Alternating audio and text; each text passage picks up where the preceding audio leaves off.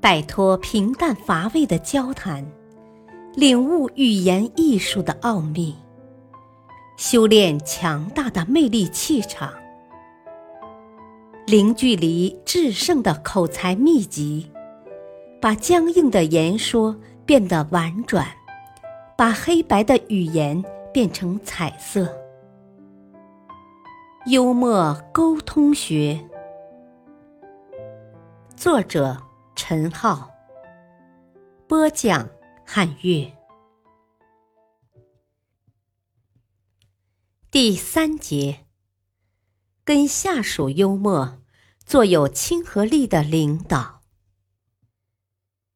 批评有窍门儿，对犯错的员工幽默点儿。幽默心得。身为上司，应该设身处地的为下属考虑，不能因为一点小错就对下属当头呵斥，那只会打消下属的积极性。而幽默的批评就不同了，能让员工愉快的接受你的批评，并具有一定的激励作用。上司对下属的批评不是任意而为的。是非常需要讲究技巧的。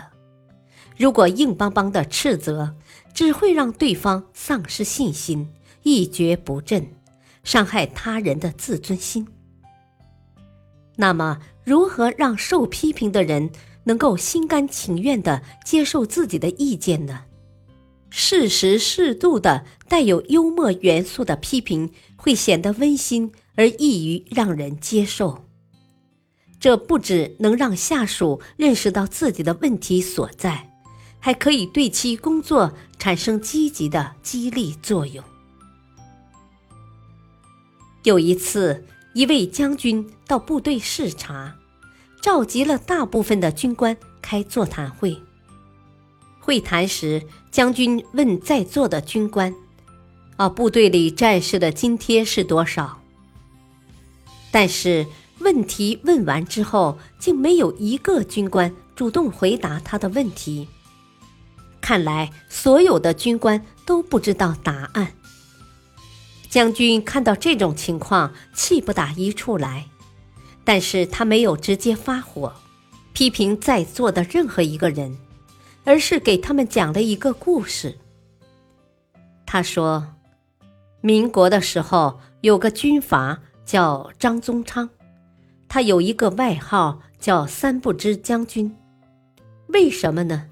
因为他虽然身为将军，但他却一不知自己到底有多少兵，二不知自己有多少枪，三不知自己有多少个小老婆。他的外号由此而来。故事讲完了，在座的军官们都低下了头。明白了将军所讲故事的深意。在这则故事中，我们看到将军没有一句直接批评下属的话，而用幽默故事来启发在场的人，要他们懂得体恤下属，不要做三不知将军。不一样的方式，一样的效果。幽默一下，不仅不浪费气力。还收效甚好。每个下属都会有犯错误的时候，如果上司直接批评犯了错误的下属，不仅让对方难以接受，还起不到激励的效果，给员工留下一个不好的印象，影响工作热情。这种时候，不妨先压制一下自己的怒气，让自己平静下来。换一种方式，试着对下属微笑，用你的机智幽默去感染他。这样一来，能够幽默轻松的让员工们认识到需要改进的地方，既改善了员工们的工作，又使自己和下属们的关系更加融洽。作为一名睿智的上司，何乐而不为呢？赵军是某公司的职员，有一天，他找了个借口说要参加祖母的葬礼，所以要请假一天。结果这件事情被上司识破了，知道他是故意编理由请假不上班的。第二天，等他回到公司，上司就拦住了他，说：“赵军，你相信人能死而复生吗？”赵军还不知道发生了什么事，便不加思索的回答：“当然相信。”这就对了。上司微笑着说：“昨天你请假刚参加完你祖母的葬礼，但他今天就到公司来看望你了。”听领导说完，赵军知道自己的借口被识破了。于是便主动承认了错误。这个上司的幽默透露着睿智，轻松一刻的同时，便让下属承认了错误。